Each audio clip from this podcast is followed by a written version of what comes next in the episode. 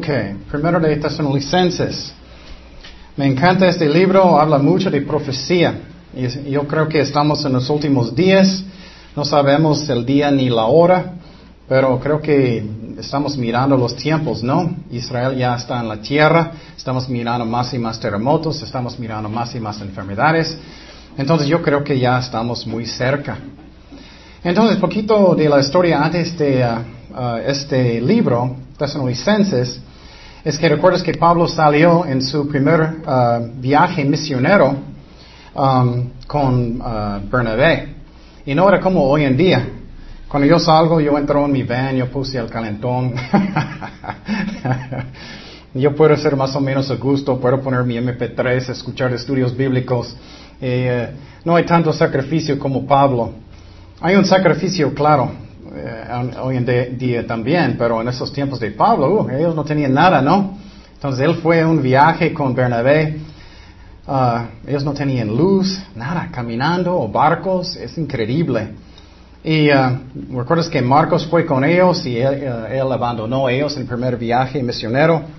Segundo viaje, recuerdas que Pablo y Bernabé peleaban. Y después de eso, recuerdas que Pablo no quería llevar a Marcos, pero él, uh, Bernabé, él sí quería.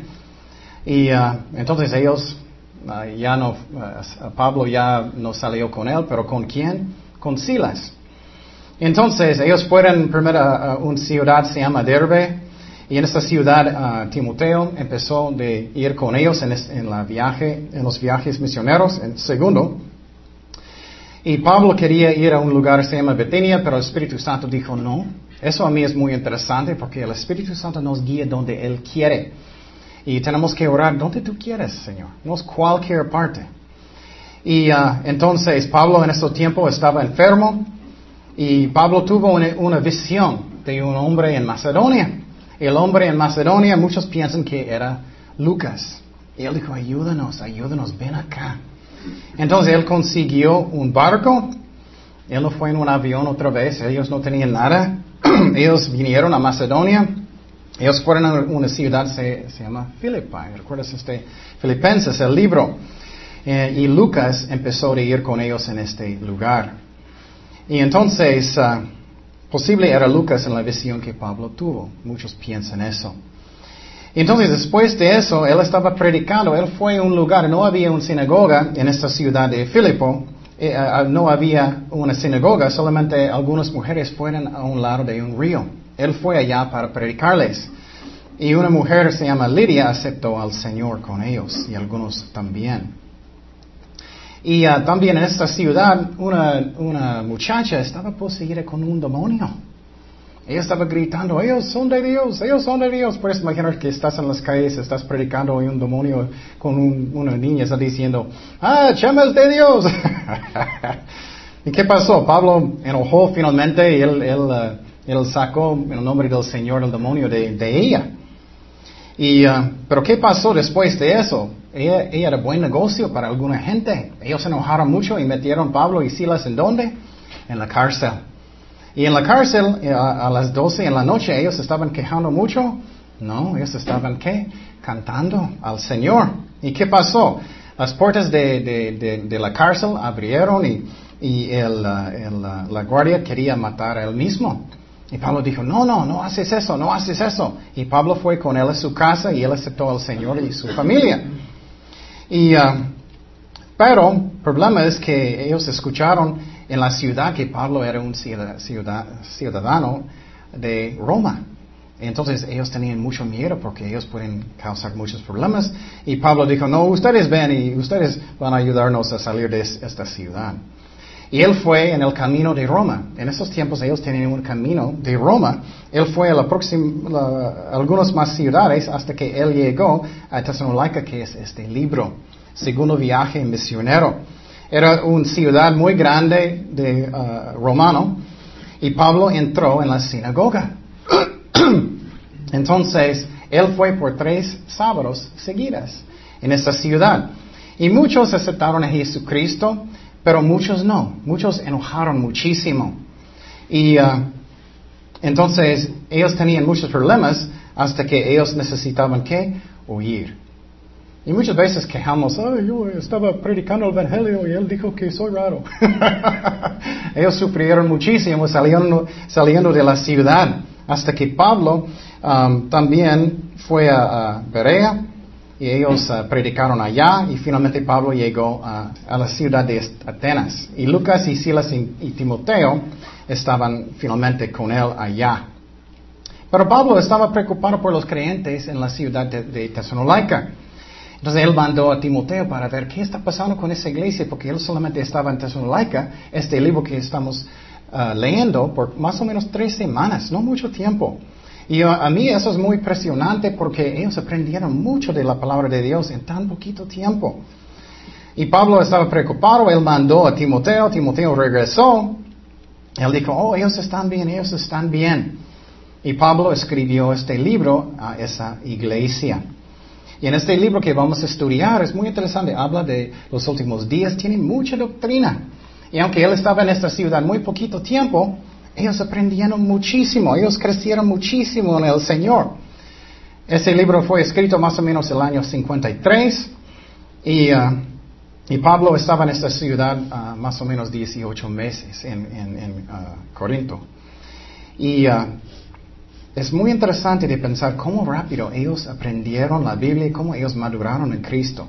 Y eso a mí tocó mi corazón. Estoy pensando, ay, ellos tenían casi nada de tiempo, pero crecieron tan rápido en Cristo. Y Pablo enseñó tantas cosas.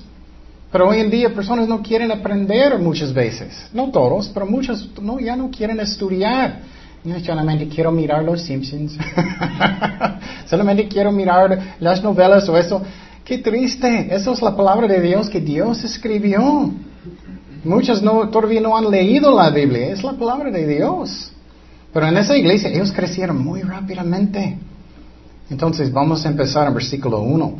Dice Pablo, Silvano y Timoteo a la iglesia de los tesalonicenses en Dios Padre y en el Señor Jesucristo. Gracia y paz sea a vosotros de Dios nuestro Padre y del Señor Jesucristo.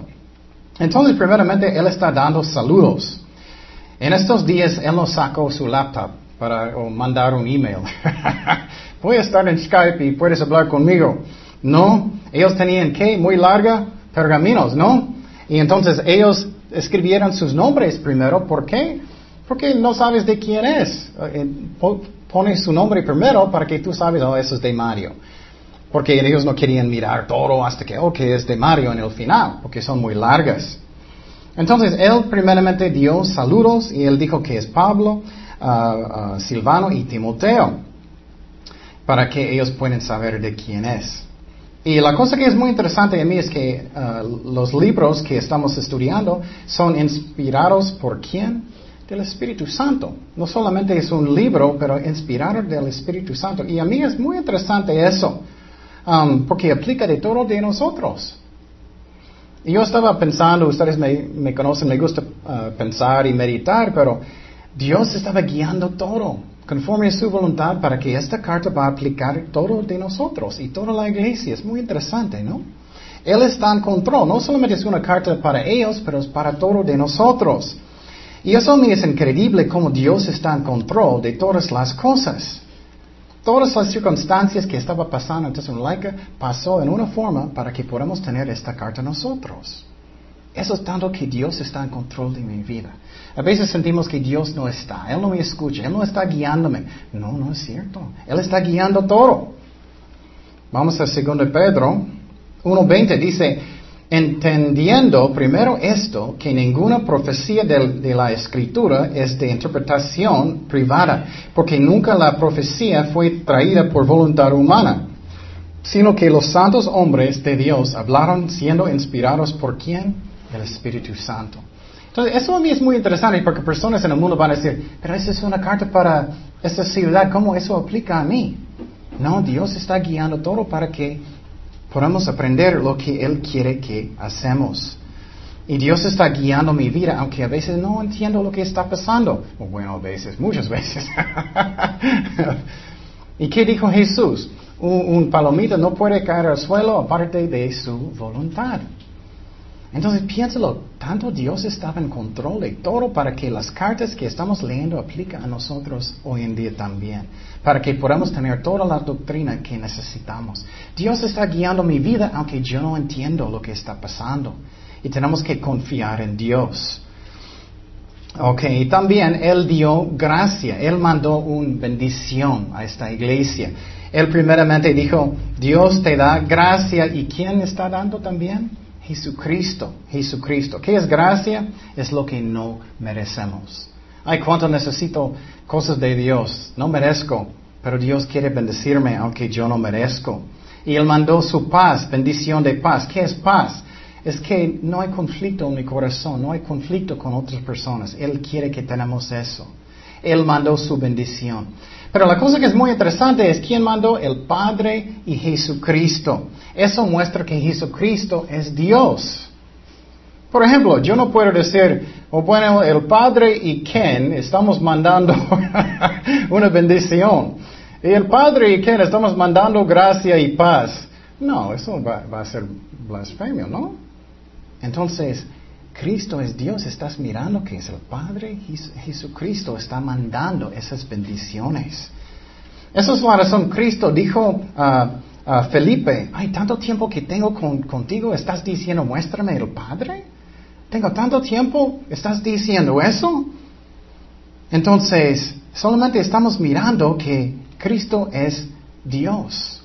Y, um, Jesús dijo a Felipe, cuando me ves, ves al Padre. Un ángel no puede decir eso. Los testigos de Jehová dicen que Jesús es un ángel, Miguel. Yo no puedo, bueno, me ves, ves al Padre. Yo no puedo decir eso. Jesús es Dios. Entonces miramos la Trinidad aquí. Dice en Juan 6, 27, Uh, el Padre es Dios. Trabaja uh, no por la comida que perece, sino por la comida que a vida eterna permanece, la cual el Hijo del Hombre os dará, porque a este señaló quién? Dios el Padre. Estamos mirando, Dios es el Padre. Pero ¿qué, ¿qué, es la Trinidad? Es el Padre, el Hijo, el Espíritu Santo, pero un solo Dios. También miramos que el Hijo de Dios es Dios.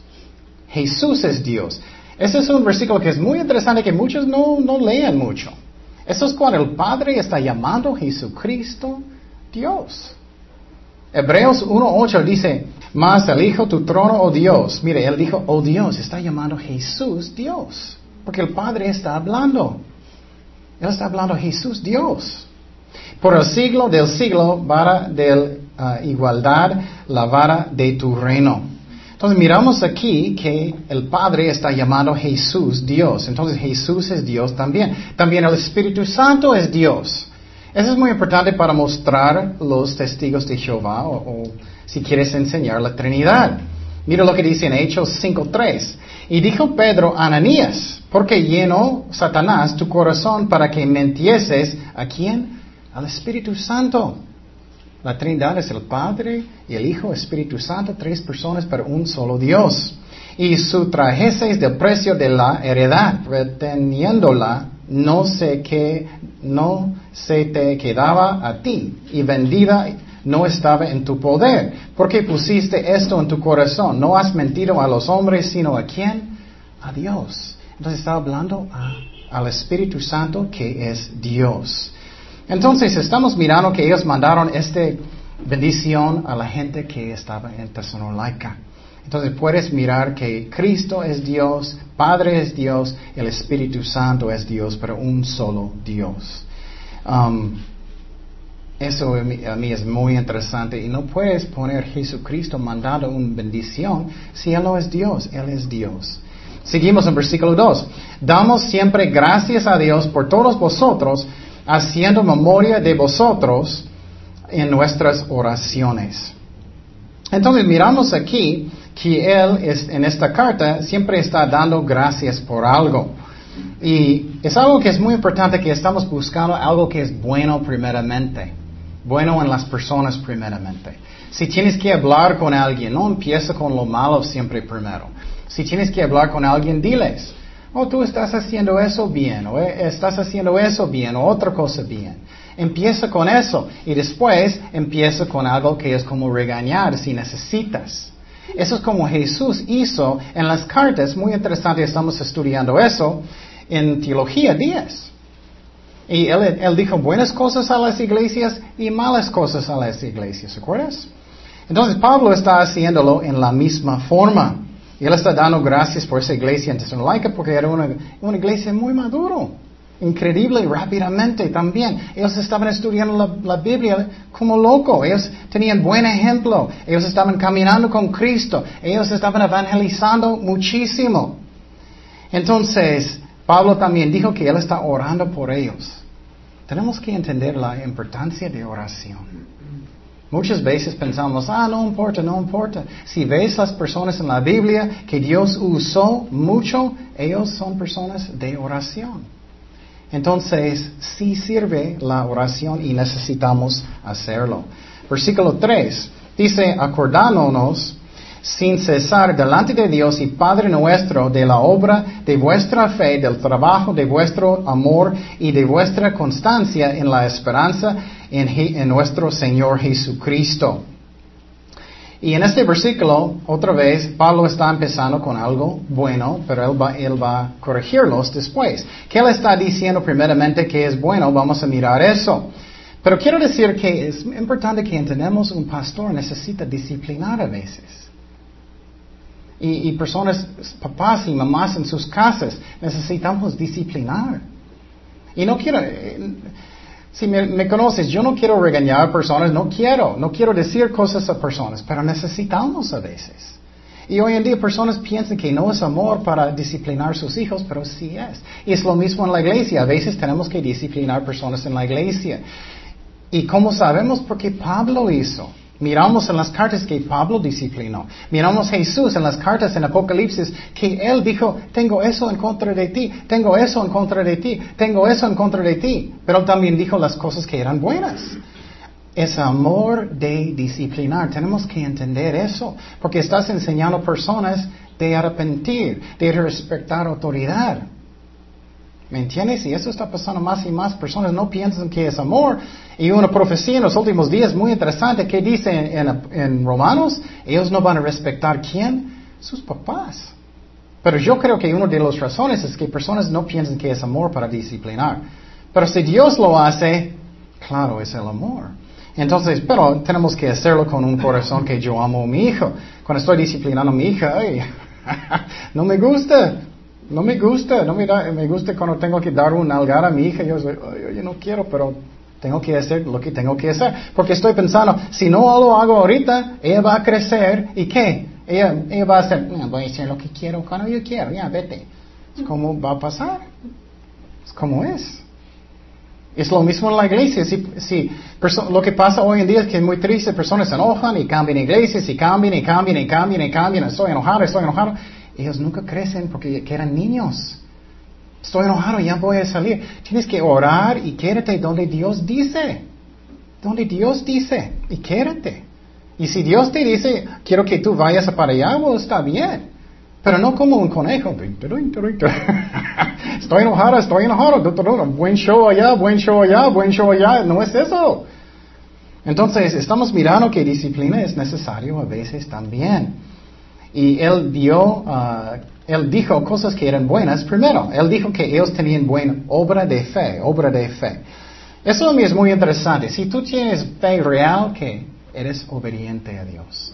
No tienes fe real si no obedeces a Dios. Si siempre estás justificando todo, ah, tengo mis razones, oh, es tu culpa, ya no hice nada de malo. Eso no es arrepentimiento, vamos a hablar de eso. Y servicio, obra de fe, también necesitas fe para hacer ministerio para el Señor. Si vas a enseñar a los niños o los jóvenes, o si vas a hacer alabanzas, o vas a evangelizar o en su trabajo, tenemos que tener fe que Dios va a ayudarme. Dios va a ayudarme, Él me ama. Él va a guiarme, Él me ama, Él va a guiarme. Tenemos que tener fe, porque Dios es amor. Él también dijo a esa iglesia que ellos tenían un trabajo de amor. Eso es muy importante. Tenemos que tener amor por Jesucristo, por las ovejas. Eso debe ser la razón que estoy haciéndolo. No es porque soy muy ambicioso y quiero estar en frente de la gente y quiero que personas me aman o piensen bien, de mí o algo. Eso no debe ser la razón. también uh, en este tipo de amor uh, significa en griego que es un tipo de amor que vas a dar aunque estás muy cansado. Voy a seguir aunque estoy muy cansado. ¿Recuerdas cuando Jesús miró las multitudes? Él no dijo, ya me voy, ay, ay, necesito ir, ir a la tina y mirar algo en el tele. no, él tenía compasión en su corazón. Aunque él, él tenía tanto cansancio en su corazón y él era, uy, en su cuerpo. También dice paciencia de esperanza. ¿Qué es eso? Es algo muy importante que tenemos que aprender de ser pacientes. Somos muy pacientes, ¿no? me gusta esperar, me gusta, no. Esperar en el Señor. ¿Por qué? Necesitamos tener fe para esperar en el Señor. Tenemos que tener Dios está trabajando, aunque no puedo ver nada. Y aunque no puedo ver nada, yo sé que Dios me ama, Él está trabajando, aunque no puedo ver. Y tengo esperanza en eso porque Él es fiel. Y con eso yo puedo tener paciencia porque yo sé que Él está trabajando. Y a veces cosas no pasan tan rápido que como queremos, ¿no? Queremos, ya, el Señor, ya esperé, ya, ¿Qué pasó? Y muchas veces mucho más tiempo que tú piensas. No me gusta, pero es como es. Uh, estábamos hablando antes del servicio de José poquito. ¿Cuánto tiempo él estaba en la cárcel? ¿Era dos, tres años o algo así? A veces cosas son más largas que queremos, pero Dios sabe lo que es el mejor. Y tenemos esperanza en el Señor. Y tenemos que negar a nosotros mismos. Eso falta mucho, mucho en la iglesia hoy en día, de negar a nosotros mismos. Jesús dijo, si quieres ser mi discípulo, ¿qué? Niégase a, sí mismo, ¿no? Personas ya no hacen eso casi nunca. No, eso es una, es no conveniente, conveniente para mí. no. Entonces, el más grande es amor. Dios quiere amor que es un sacrificio. Dice en Romanos 5:5, y la esperanza no avergüenza porque el amor de Dios ha sido derramado en nuestros corazones por el Espíritu Santo que nos fue dado. Entonces Dios es fiel, Él está trabajando aunque a veces no miro nada que está pasando. Dice, perdón, en 1 Corintios 13, 13, y ahora permanece la fe, la esperanza y el qué? El amor. Estos tres, pero el mayor de esos, ellos es el amor. Entonces miramos en esta iglesia, ellos estaban bien tan rápido. Muchas veces miramos cristianos que tienen 20 años, 30 años en Cristo y todavía traen sus pañales. no crecieron nada, todavía no han leído la Biblia, todavía no están orando mucho cada día, todavía no están leyendo la Biblia cada día mucho, ¿no? todavía no están negando su carne, todavía ellos justifican todas las cosas. Pero las personas en esta iglesia, ellos crecieron muy rápidamente. Yo quiero crecer en Jesucristo. Seguimos en versículo 4. Primero de Tesalonicenses 1.4 dice, porque conocemos, hermanos amados de Dios, vuestra elección. Eso mí es increíble. Él está hablando de esta doctrina tan profundo con nuevos creyentes. ¿Qué es la doctrina de elección? Eso significa que Dios me escogió para la salvación y yo no.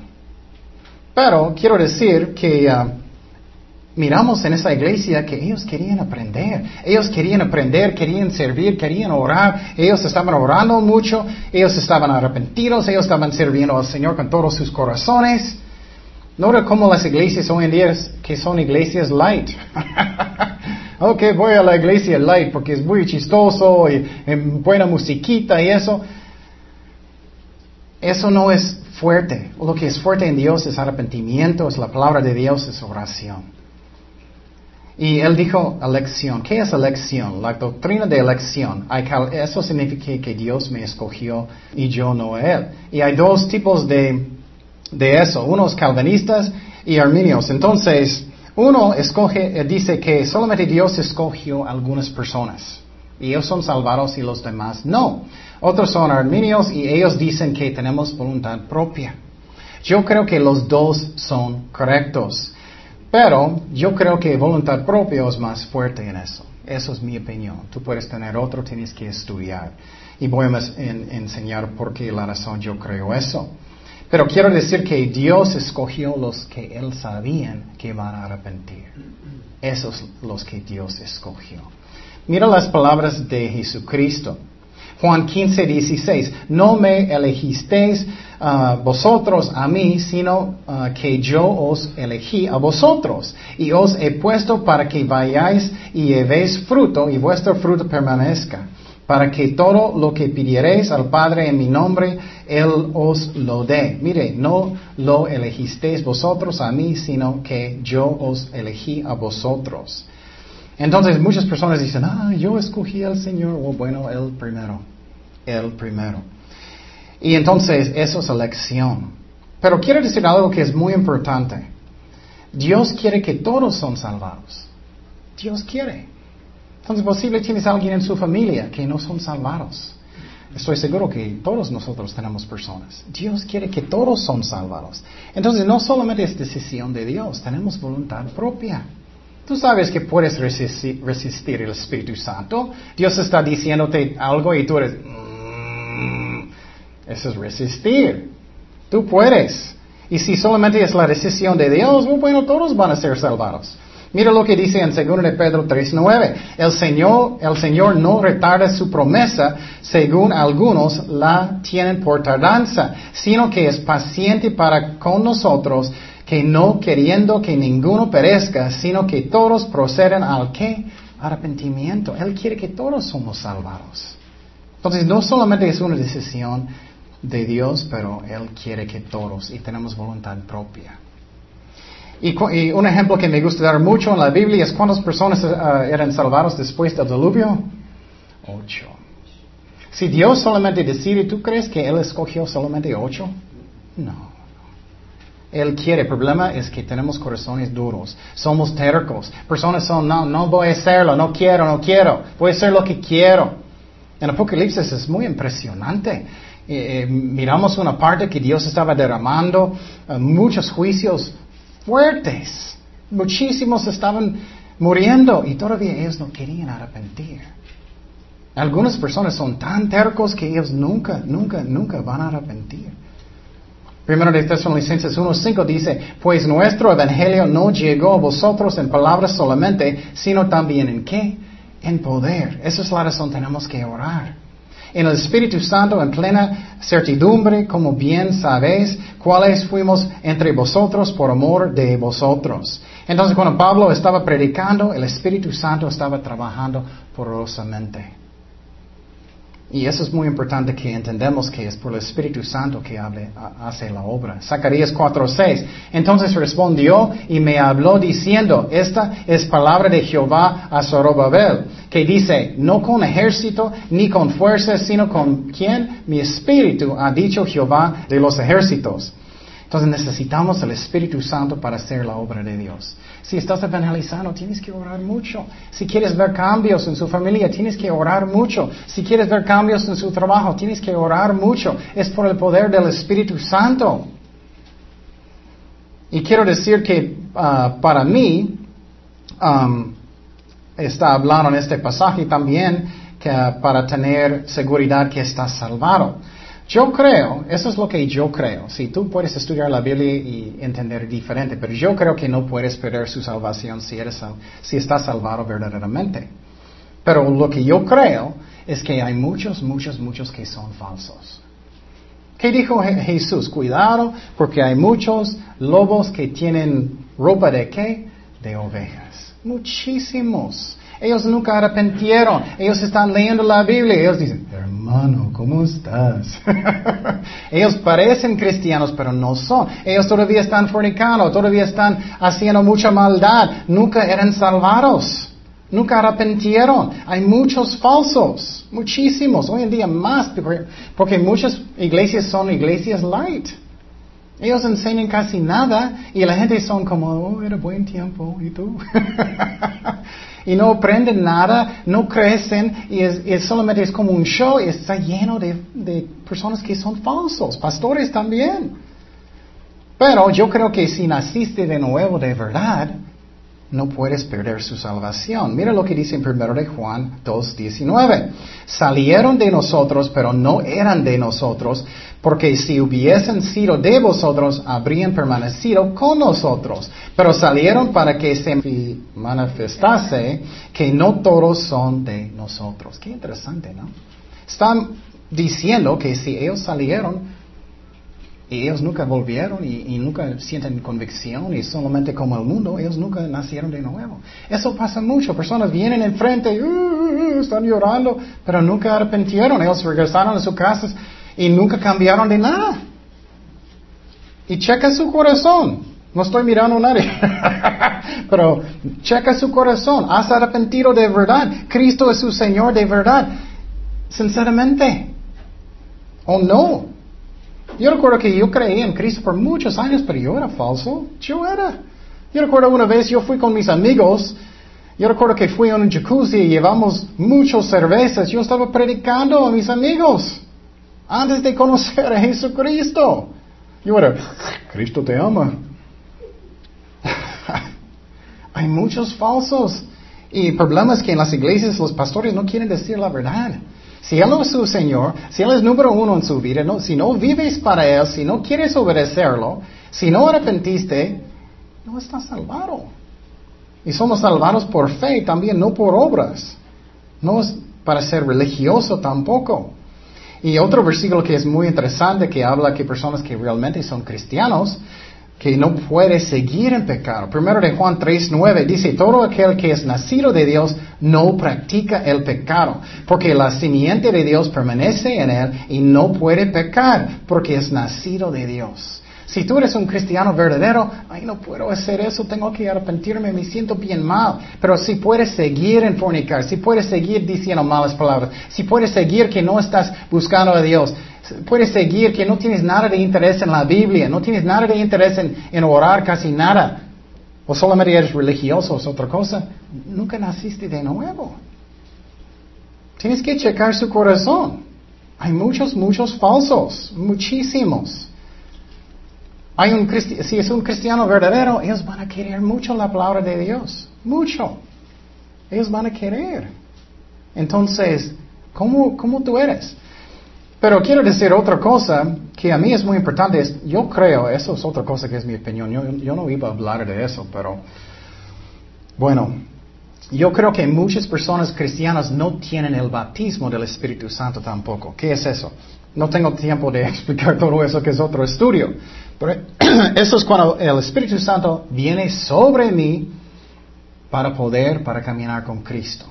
Cuando yo tuve el bautismo del Espíritu Santo, no tiene que ser en lenguas, pero va a manifestar en una forma. Vas a, vas a estar loco para evangelizar, vas a estar loco para servir a Dios, vas a estar loco para servirle con todo su corazón. Si no tienes eso, ¿es pecado o no tienes el bautismo del Espíritu Santo?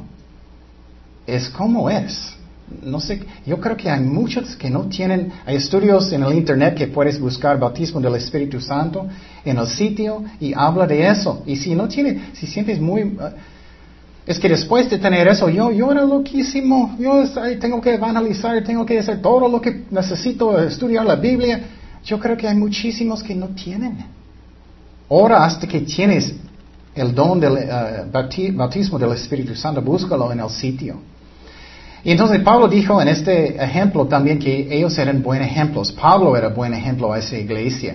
Primero de Tesalonicenses 1.6 dice, y vosotros vinisteis a ser imitadores de nosotros y del Señor, recibiendo la palabra en medio de gran tribulación con gozo del Espíritu Santo. Entonces, ¿qué es eso? Él está diciendo, aunque sufrimos mucho en, en, en Filipo, tenemos el gozo del Señor, porque el Espíritu Santo vive dentro de mí. Y, ustedes estaban buscándonos y imitándonos, porque éramos sus papás, ellos eran bebés. Por ejemplo, un cristiano verdadero bebé, ¿qué ellos van a querer? Leche. Mi hijo o mi hijo, cuando ellos tenían mucha hambre para, para comer, ellos que ellos querían mucho. Si no tienes nada de deseos de estudiar la palabra de Dios, nada de nada de nada, no, nunca naciste de nuevo, o no tienes el bautismo del Espíritu Santo, o tienes pecado en su vida que tienes que arrepentir. Pero si no tienes nada de este fuego, hay algo que está mal. Y no es que quiero, condenar, es que es una bendición. Tú puedes, el bautismo del Espíritu Santo va a cambiar su vida completamente. Vas a sentir el poder de Dios y vas a sentir el fuego en su corazón para servirle. Y ellos tenían gozo. Seguimos en 1 de Tesalonicenses 7. Dice, de tal manera que habéis sido ejemplo a todos los de Macedonia. Esa iglesia que tan poquito tiempo, él estaba con ellos por tres semanas. Y él escribió esta carta poquito después y de Acaya que han creído, porque partiendo de vosotros ha sido divulgada la palabra del Señor no solo en Macedonia y Acaya, sino que también en lugar, ah, en todo lugar vuestra fe en Dios se ha extendido, de modo que nosotros no tenemos necesidad de hablar nada. Qué increíble, tan poquito tiempo. Toda la iglesia estaba evangelizando, toda la iglesia estaba estudiando muchísimos. Ellos estaban creciendo mucho en Jesucristo. Y es algo que es muy importante que todo el trabajo no debe ser del pastor. ¿Qué es, ah, el trabajo del pastor? Para enseñar las ovejas para que ellos puedan trabajar para el Señor, para que ellos puedan hacer el ministerio. Mira lo que dice en Efesios 4:11. Esos ustedes. Y él mismo constituyó a unos apóstoles, a otros profetas, a otros evangelistas, a otros pastores y maestros. ¿Por qué? A fin de perfeccionar a los santos para la obra de qué? Del ministerio. Entonces, la meta de un pastor es para enseñar ustedes para que ustedes puedan evangelizar y hacer ministerios.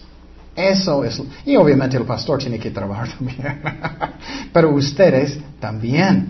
Seguimos en versículo 9.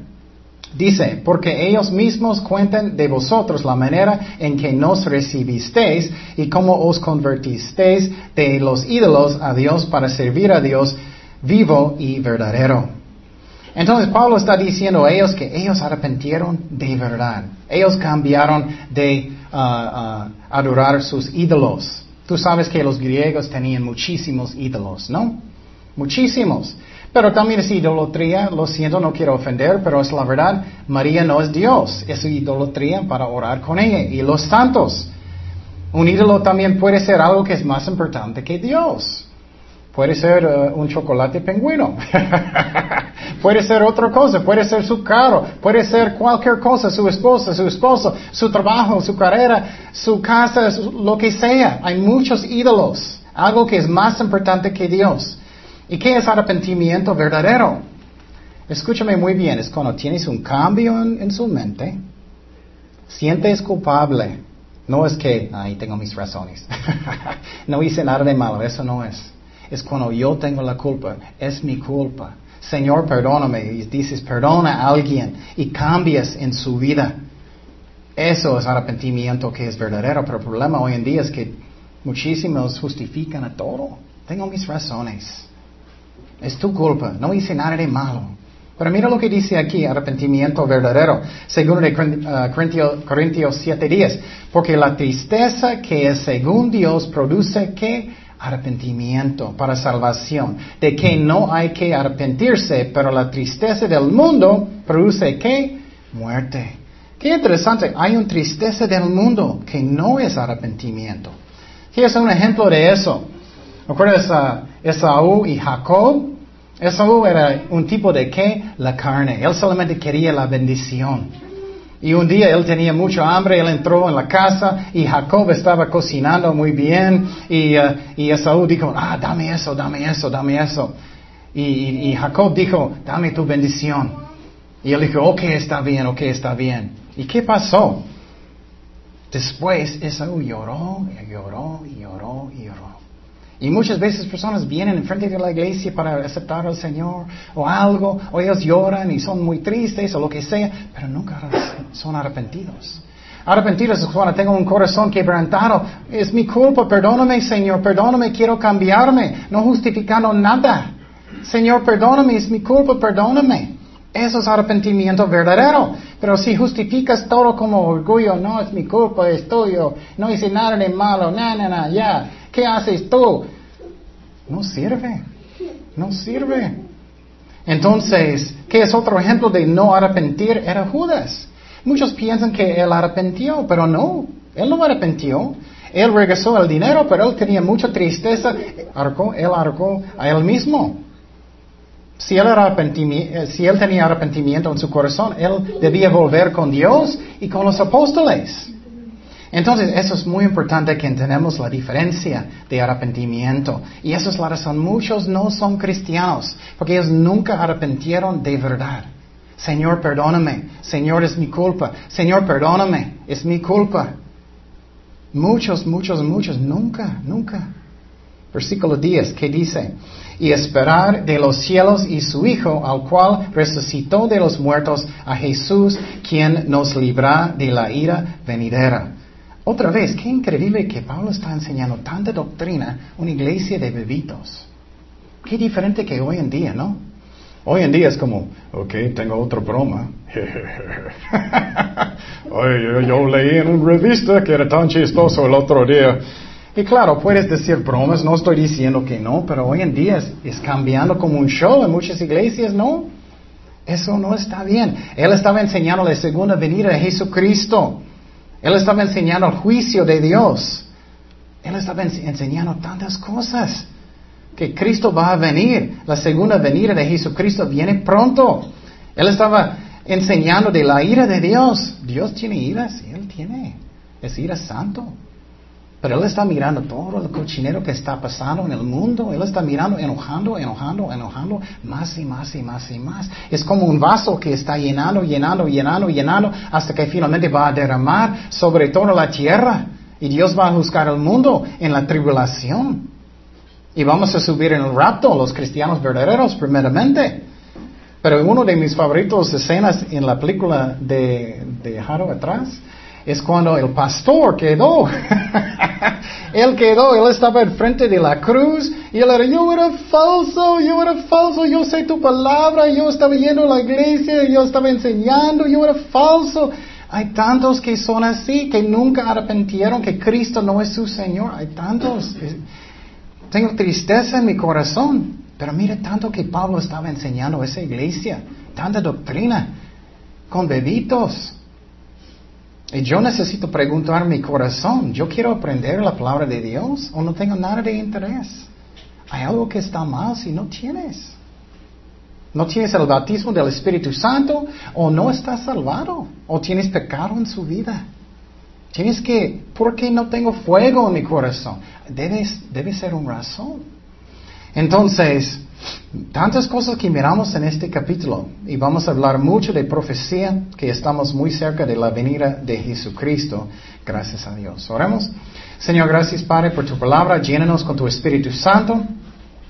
Y Señor, gracias que tú eres fiel, Padre. Bendice tu pueblo, Señor. Llénanos, Señor, con deseos de tu palabra, de orar, de servirte con todo el corazón, Señor. Ayúdanos, ayúdanos a arrepentir como necesitamos perdón en cualquier manera que necesitamos. Gracias, Padre, por todo. En el nombre de Jesús oremos. Amén.